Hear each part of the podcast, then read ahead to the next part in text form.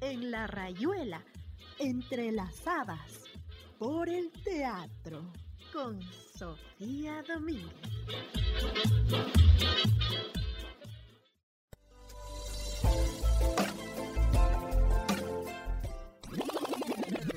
¿Cómo es posible que toda una actriz no pueda hablar en público? Ay, que sí, soy tímida. Buscando la solución, una noche lluviosa y tras un relámpago que iluminó su habitación, obtuvo la respuesta. Eso es, ella hablará por mí. Será hermosa e inteligente y sobre todo sociable. Sí, muy sociable. Y siguiendo los pasos del doctor Frankenstein,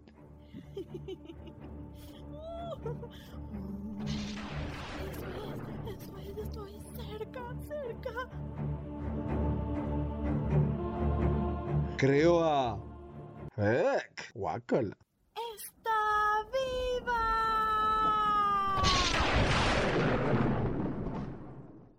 ¿Por qué mi puto cuerpo es tu p brazo? ¡Ah! Y el experimento salió terriblemente mal. Hola con todos y con todas los apasionados y apasionadas de la vida. Yo soy Sofisa. Y yo soy de fiesta, la de siempre. y Estamos aquí muy contentos para seguir nuestro maravilloso viaje por todo el teatro del mundo. Esta vez estaremos en China. China, pero eso ya vimos, pues ya vimos de esos del kabuki, esas cosas. No, Festa, estábamos en Japón. Eh, pero es lo mismo, es lo mismo, todos son los chinos. Ya te expliqué, Festa. No, China es China y Japón es Japón. Bueno, está bien, entonces comencemos, pues comencemos, que estás ahí. Está bien, comencemos nuestro programa de hoy con el teatro chino. Vamos para allá. Ahora lo importante, el tema.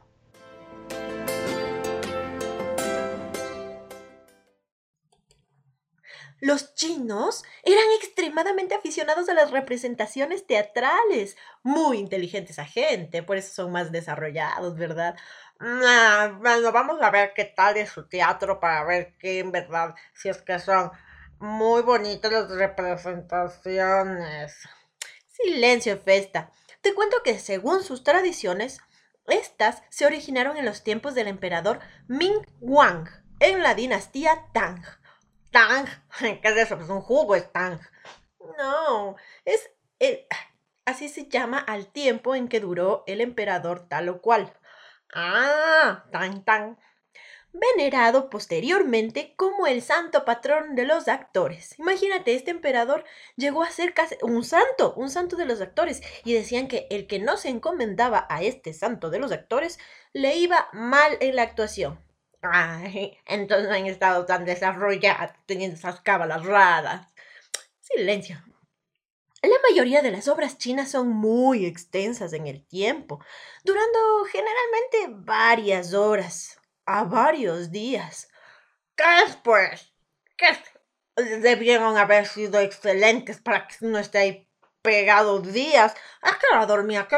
Pues, No, no, no. O sea, la representación estaba ahí, los, el espectador podía eh, mezclar, mirar la obra con hacer otras actividades, como tomar el té, iban, venían. Te cuento que los principales componentes de una representación en China eran obviamente los actores. No, verás, va a ser una representación sin actores. Obviamente, los actores, sí, el vestuario y la música. Los actores acostumbraban a recitar ante el público su identidad y carácter. Oh, o sea que decían como, hola público, yo soy Festa y soy hermosa y la mejor del mundo, con la mejor carácter e inteligencia. Eh, algo así, Festa, sí, algo así. La música acompañaba la actuación, siendo especialmente escuchada en los entreactos y en los momentos de máxima tensión. Chan, chan, chan, chan, chan, chan, chan. Los vestuarios generalmente eran muy lujosos y costosos. ¡Wow! Esa gente debe haber tenido plata. Eran el principal distintivo de cada compañía. Los actores eran toda una casta aparte en la sociedad china. ¡Ay, o sea que eran importantes! Pero es que el teatro es importante, que te digo yo. Esos chinos que sí saben, saben. Siempre vagando itinerantes de un lado para otro. Estaban encuadrados en compañías teatrales organizadas generalmente por alguna persona acaudalada como medio de inversión. Ajá, ahora ya sabemos de dónde sacaban la plata para esos trajes tan lujosos. Sí, ya sabemos. Así como en Grecia, ¿te acuerdas? Ahí también había el corega. ¿Lo recuerdas? Ah, cierto, cierto. Esa que se llamaba con la pasta esa que pega los dientes, que daba dinero a los artistas. Oye, ahora en la actualidad también debería pasar eso. Te cuento que los actores estaban divididos en clases. Los miembros de cada una de ellas recibían una paga acorde a su categoría.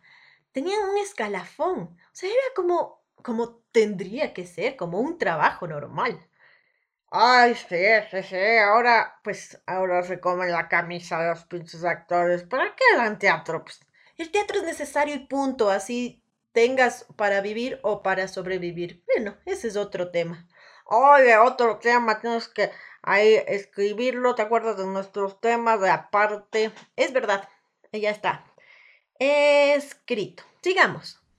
Las principales categorías eran los Lao Sheng, que representaban personajes históricos de primera clase, los Shu Sheng, que representaban personajes legendarios, y los Xiu Sheng, o tercera categoría, representaban otros personajes históricos. Tras ellos estaban los personajes secundarios, Ah, los relleno, árbol 3, piedra 4. Pues sí, algo así. Que eran las damas, oficiales, etcétera. Piedras, árboles, ya te digo. Ellos se llamaban los Lien o payasos. Payasos. Eh, em, payasos. Ellos representaban caracteres malvados y personajes de acompañamiento soldados, mensajeros, etc. Muchos de los actores empezaban este oficio como aprendices, generalmente hijos de familias pobres, cuyos padres, ay, les metían en alguna compañía chiquititos, niños, para garantizarles al menos el sustento unos años. Ay, pobres guaguas, estaban ahí. Pero mira, desde chiquitos iban aprendiendo, capaz al final, cuando sean grandes, capaz era el primer actor. Puede ser. Además de los actores profesionales, había compañías de aficionados, los llamados pequeños teatros, que aprovechaban la época de escasa actividad agrícola para realizar representaciones teatrales en áreas cercanas. ¡Wow! Era como el hobby. O sea, los aficionados se, se hacían como sus campeonatos interbarriales, algo así. Algo así de festa. En las aldeas, el teatro era el único tipo de diversión pública. ¡Wow! Con razón, pues con razón la gente ponía plata para eso. Ahora, claro, otras eh, actividades de diversión, ponen plata en, Netflix, en el cine, en los... Ay, quién sabe más cosas. Sí, en estas épocas hay mucha competencia para el teatro, pero sin embargo el teatro seguirá ahí de pie. Y no morirá Jamás. Jamás. Por eso que la gente de las aldeas tenía una afición muy grande a estas representaciones, que cualquier pretexto o acontecimiento parecía ser bueno para organizar la correspondiente representación. Oh, o sea que, ah, no, pues se casó Juanita, hagamos una obra. Eh, tuvo un hijo la Pepa, hagamos una obra. Se cayó de boca el Juan, hagamos una obra. Imagínate ahora haciendo obras de todo, de todo. Los actores tuviéramos a full con las obras y con los temas, ahora que tanta cosa pasa. ¡Wow! Sería genial. Las grandes ferias comerciales y fiestas religiosas celebradas periódicamente en núcleos de población mayores eran invariablemente acompañadas por representaciones teatrales. Por supuesto, si por ejemplo el compromiso de paz entre dos familias enemigas o simplemente que a la aldea le sobrara dinero era una buena excusa para tener teatro. No se digan las fiestas religiosas. Algunas de ellas contaban con más de diez mil espectadores. ¡Wow! Pero era todo un pinche suceso. Sí, era un gran, gran show y suceso. En algunas zonas constituía un dispendio tan importante que los magistrados llegaron a prohibir intentando que la gente gastara su dinero en actividades más productivas para el bien común. Oye, pero ahora el teatro ahí está como eh, eh, comparado con algo malo. No es que sea algo malo, pero es que, claro, todo el dinero circulaba en torno al teatro y eso como que no les parecía muy bueno para sus bolsillos, ¿verdad? Ay, sí, sí, todo es... Ay, todos los intereses, intereses, que ves que pero eso nunca se va a erradicar del ser humano. Creo que no. Cuando se conocía la noticia de que una representación teatral se va a celebrar en una determinada aldea, toda la gente que de alguna forma se puede considerar relacionada con la misma, hijas casadas en aldeas cercanas, conocidos que viven en las cercanías, relaciones de negocios y comerciales, enseguida, enseguida programaban la forma de asistir a la representación, para lo que esperan contar con alojamiento y manutención en casa de los no siempre contentos amigos. Ah, pero que se pongan pilas y hagan hoteles y hostales esas cosas, pues. Muchas de las obras más populares trataban sobre asuntos de interés general, muchas veces relacionados con los acontecimientos recientes en la historia local, de la actualidad nacional o de una serie de eventos históricos conocidos en su versión dramatizada por todos los chinos que llevaban a los espectadores a presenciar en directo los considerados por ellos momentos estelares de su historia. Ah, oye, así también de paso iban aprendiendo, era como una escuelita. Sí, el teatro siempre también, a más de entretener, tiene el objetivo importante y primordial de comunicar y enseñar Esta Es, es más importante de lo que tú crees. El argumento de muchas de estas obras, generalmente cantadas en escena en un falseto, no siempre inteligible para los espectadores, se vendía impresos en pequeños cuadernos antes de las representaciones. Ah, pues claro, si es que no se les iba a entender a los actores, pues démosles escrito, pero pues, hable bonito, así con dicción, clarito, como yo hablo, pues. Tal vez los chinos encontraran en estas representaciones qué aspectos de su vida real e imaginada tomaban forma representándoles un reflejo de sus propias existencias, que le permitían considerarlas desde una cierta distancia, pues como dice el proverbio, el mundo es solo un escenario, porque debería la gente tomar la vida como real. wow, oye, pero si te pones a pensar, eso sí, es, eso es muy sabio, porque a la final, pues, solo hay una vida y ¿quién te va a decir que sí, que no? O sea, o te aplauden o te abuchean por lo que hiciste por tu vida, entonces mejor actúas bonito, ¿no? sí. Ahora nos vamos a una canción, una canción china. Sí, vamos a oír cómo suenan las canciones por esos lugares. Vamos a oír algo tradicional, porque ahora, claro, hay de todos los géneros, pop, rock, e, etcétera, etcétera, etcétera. Pero queremos oír lo tradicional, lo que empezó con el teatro en allá por 1600 y antes. Vamos a la canción.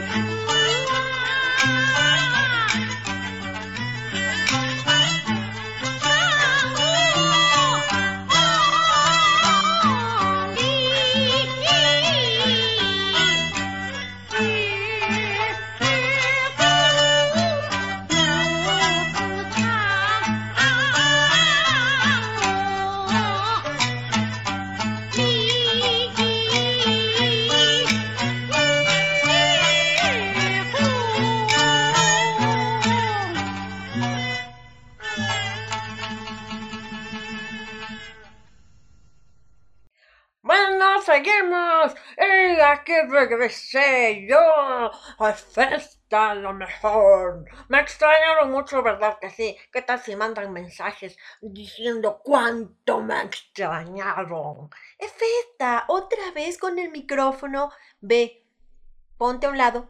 Ah, pues no quiero. Ponte a un lado, Efesta. Ay. Seguimos. Les cuento que el teatro tradicional en China recibe el nombre de ópera china. ¿Qué pues? ¿Qué mismo? ¿Teatro u ópera? ¿Qué pues? es teatro, pero le dicen ópera china porque eh, es como el arte que sintetiza actuación, acrobacia, artes marciales, bellas artes, música y poesía. Entonces, pues es llamada ópera porque abarca todo esto que te digo. Ah, bueno, bueno. Te cuento que en la ópera china o en el teatro chino hay un esquema de rima y personajes tipo. ¿Cómo tipo? ¿Tipo qué? Tipo femenino, masculino y payaso.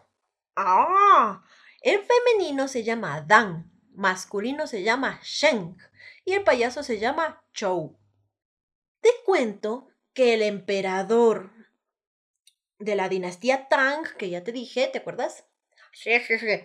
Él es el fundador del Jardín de Perales, la primera compañía documentada en China. Y estaba pues ca- casi casi exclusivamente al servicio de los emperadores. Por eso, hasta ahora, al siglo XXI, los profesionales de la ópera son todavía llamados disciplinas del Jardín de los Perales. Ay, así que guardan sus tradiciones de esa gente.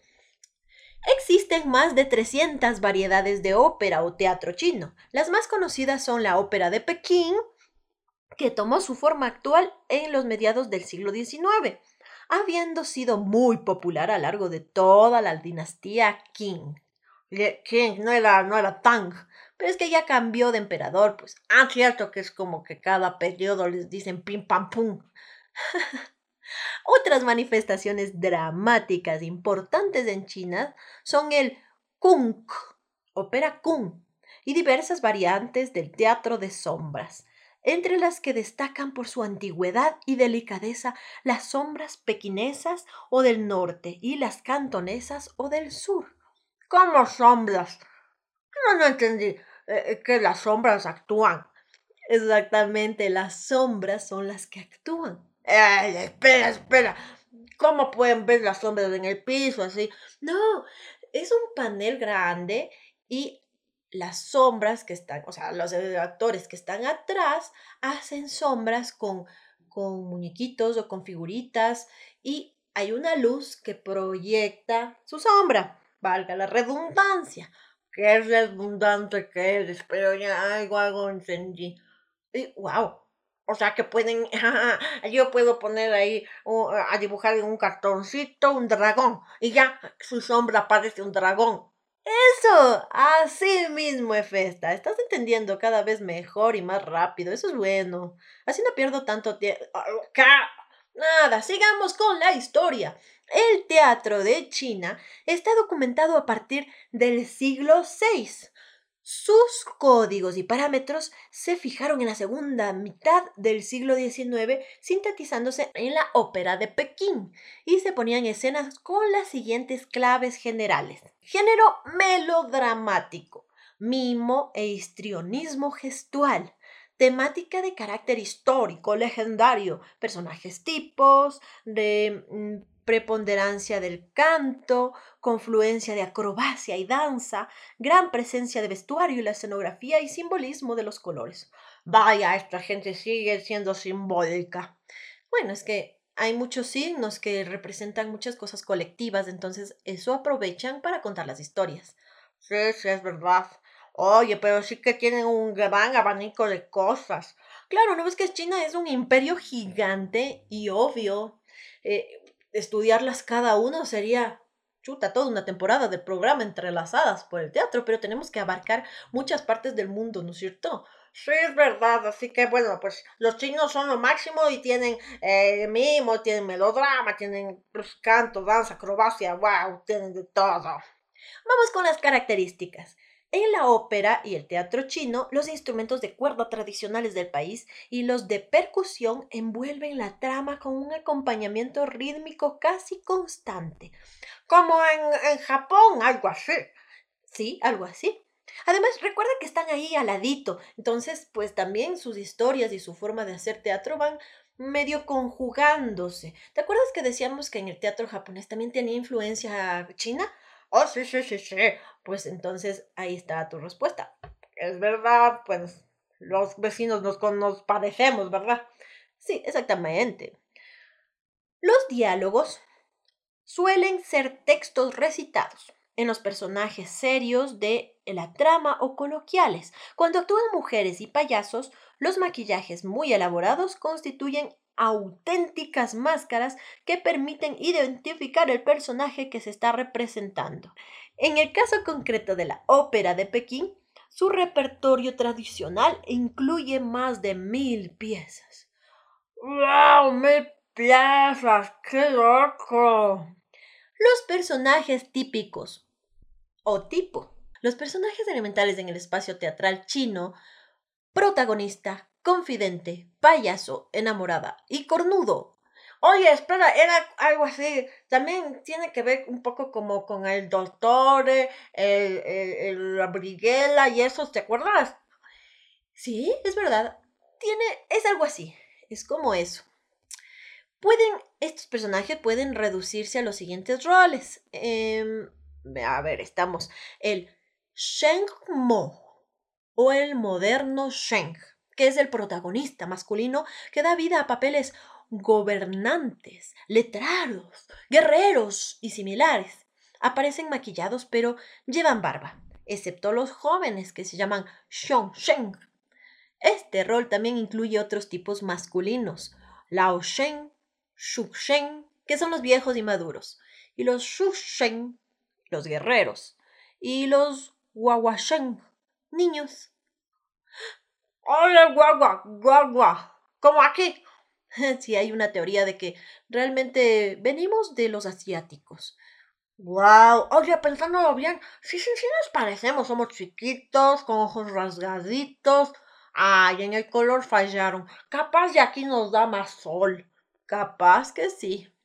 Bueno, sigamos. El Shen Dan, o protagonista femenina, interpretado hasta hace muy poco por actores varones. Ah, pero. Ay, no, pero bueno, dice hasta hace muy poco. Eso quiere decir que ahora ya están haciendo las mujeres. Sí, ahora sí. Pero es que Festa en todo el mundo era un mundo masculino. Ahora recién estamos como ah, retomando a las mujeres también. Pero eso lleva muchos años.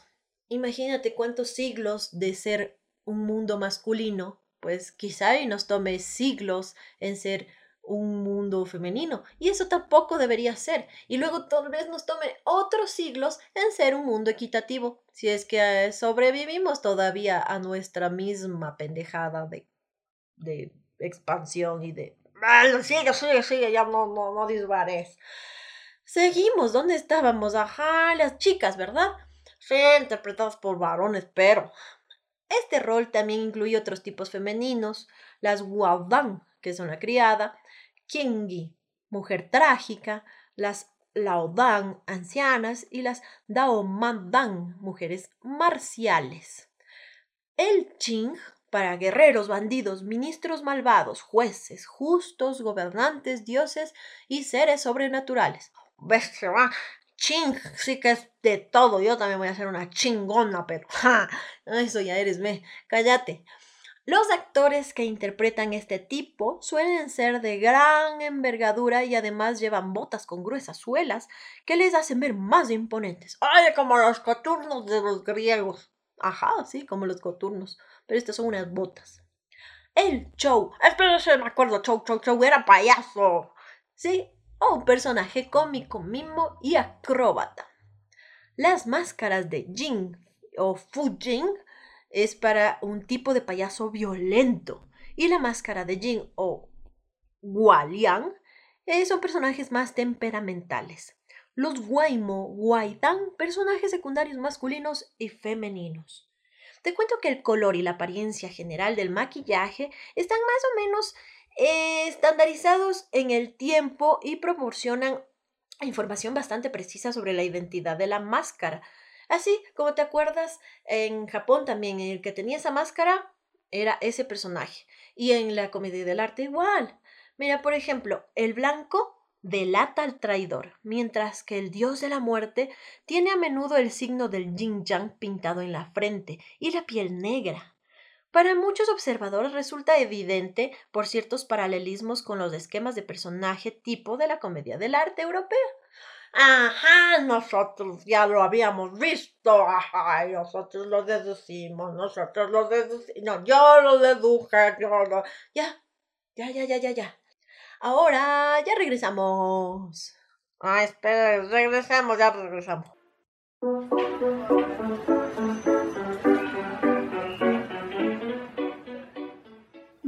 Visítanos en nuestras redes sociales, YouTube, Instagram, Facebook, como Zulí Teatro en Resistencia. Zulí, Z-U-L-I, Zulí Teatro en Resistencia. Y recuerda, una nariz roja puede cambiar al mundo.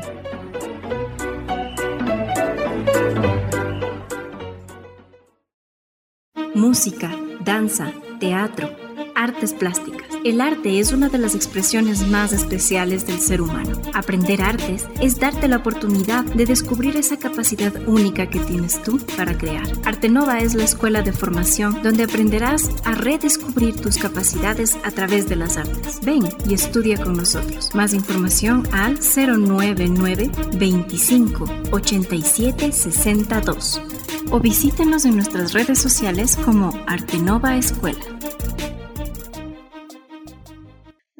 Regresamos ahora con uno de los dramaturgos más conocidos de China, que se llama Tang Xiangsu. Realmente hay pocos datos eh, fidedignos sobre la vida de Tang Xiangsu. Algunos datos aparecen en la historia de la dinastía Ming.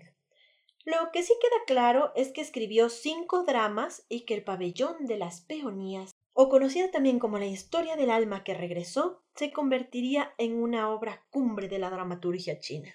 Y es precisamente de esta obra que vamos a hablar, El pabellón de las peonías, o la historia del alma que regresó.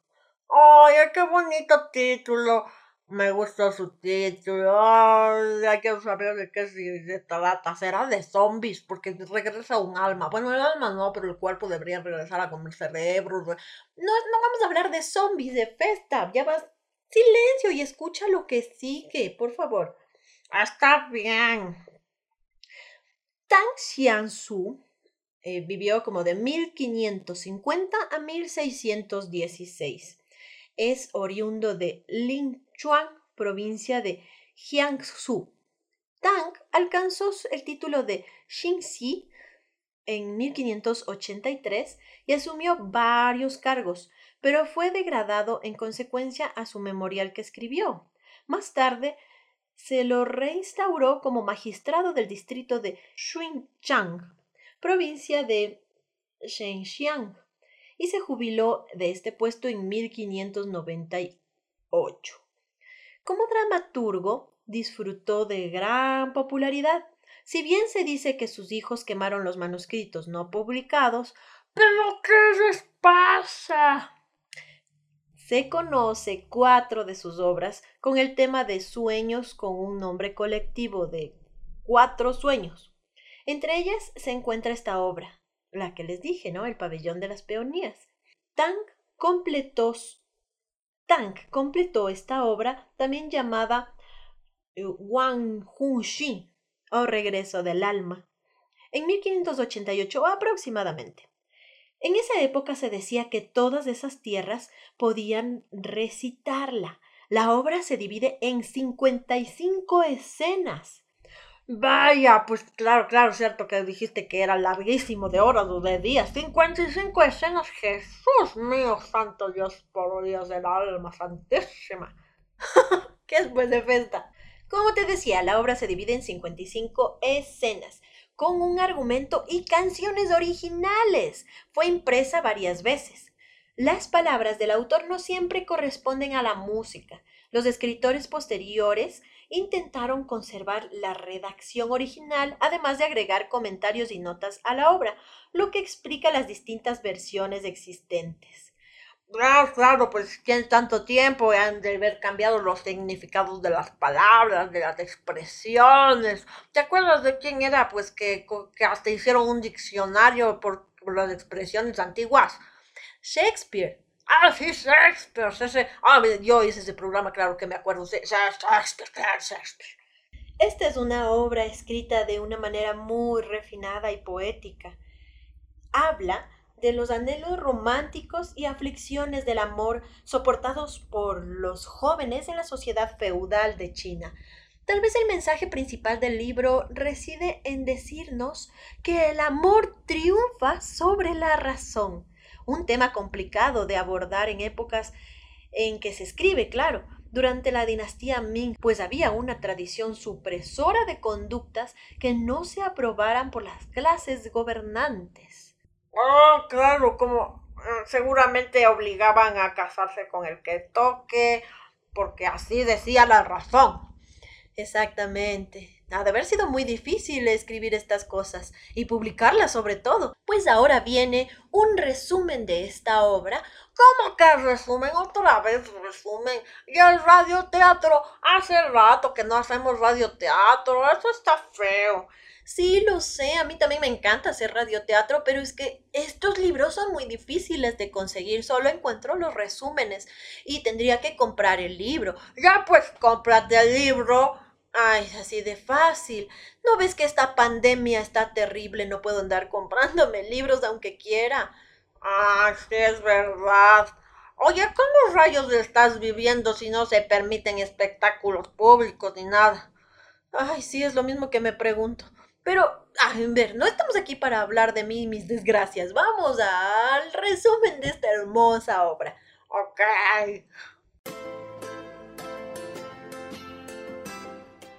Así como no puedes aprender a nadar en un folleto, al teatro se lo actúa.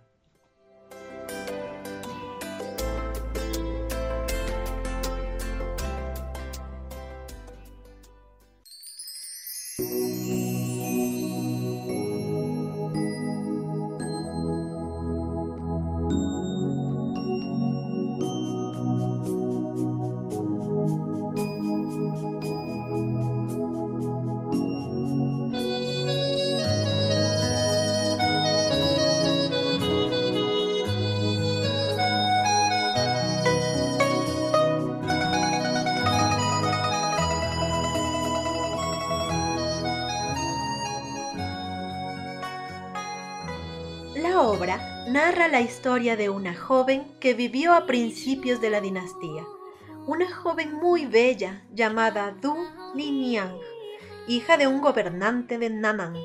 Ella vivía bajo un régimen estricto que no le permitía salir de sus aposentos sin el permiso de sus padres. Un día escapa a su jardín acompañada de su doncella, donde se queda dormida y tiene un sueño en el que se ve acompañada de un joven erudito bajo el ciruelo a un lado del pabellón de las peonías. Desde ese día, ella vive enamorada de ese joven que conoce en un sueño.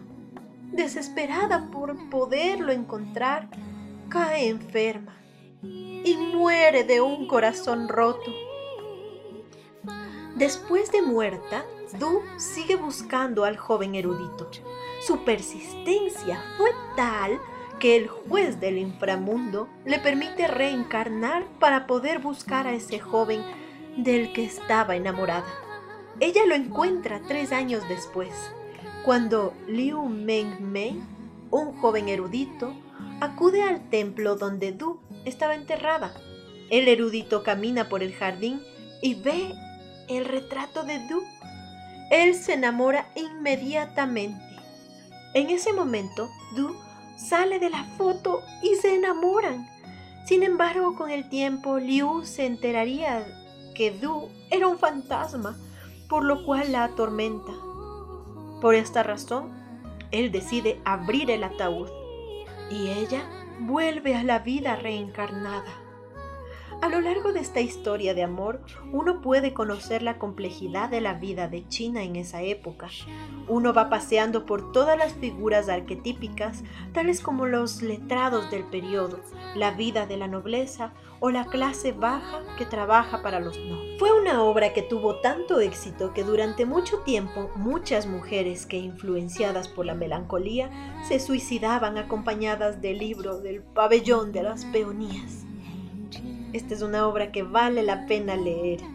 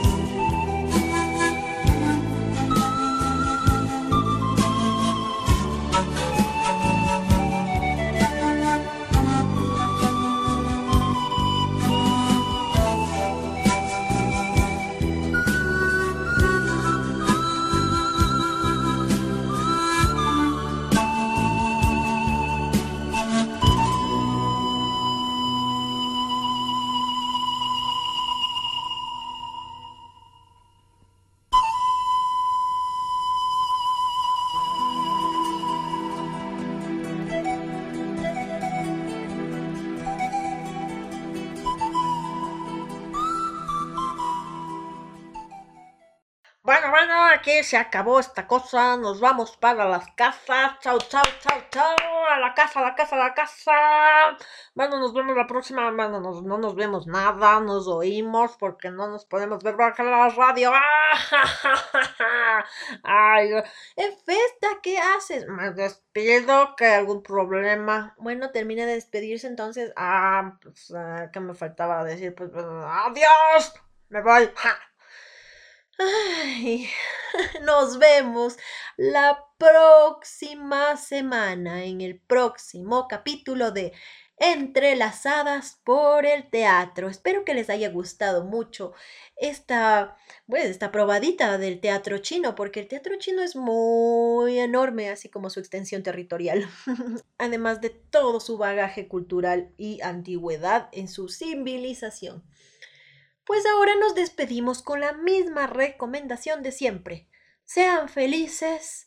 Recuerden que la felicidad está en nuestra cabeza. Nosotros somos libres de construir de nuestra vida un cielo o un infierno muy aparte de todas las situaciones, lugares o personas externas a nosotros, ya que nuestra felicidad depende únicamente de cómo nos tomemos las cosas que no podemos cambiar, porque todo lo externo, la lluvia, el sol, las, relaciones humanas, las cosas, no las podemos cambiar, pero sí podemos cambiar el cómo nosotros actuamos frente a ellas. Así que pues recuerden, recuerden, recuerden todo lo real de, esta vida, lo verdaderamente real, que es que todo lo que viene se va, todo lo que nace muere, todo lo que se acumula se gasta, todo lo que se junta se separa y todo lo que sube baja.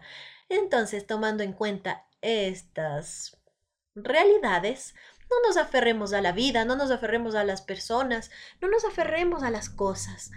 Disfrutémoslas al máximo mientras duren, pero con la conciencia de que pues se terminan, se van, se mueren. Así es la vida, así es la realidad y no podemos escapar de ella, pero podemos disfrutarla y vivirla plenamente en el aquí y el ahora, que es lo único que tenemos real. Pues bueno, yo me despido, los quiero un montón. Nos vemos la próxima semana en el próximo capítulo de Entrelazadas por el Teatro. Un beso para todos y todas. A seguir siendo apasionados en todo lo que hagan, así sea ponerse un calcetín o conquistar el mundo, su mundo. Nos vemos.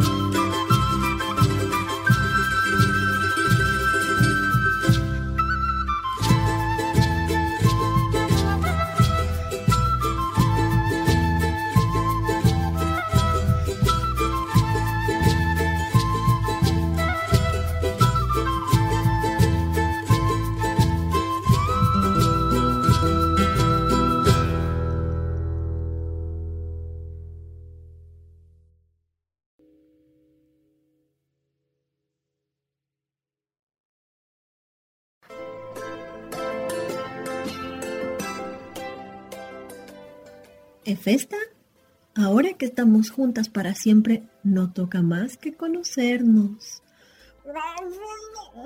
No puede ser, deja de morderme. No puedes separarte de mí ni yo de ti, entiéndelo. Ay, está bien, está bien, pero no confío en ti. Necesito testigos, no sé. Testigos o nada. Está bien. Ellos, ustedes serán nuestros testigos. Así que no pueden faltar a la siguiente cita para aprender más de este maravilloso mundo. Creo que necesito testigos también. Realmente no pueden faltar al siguiente programa.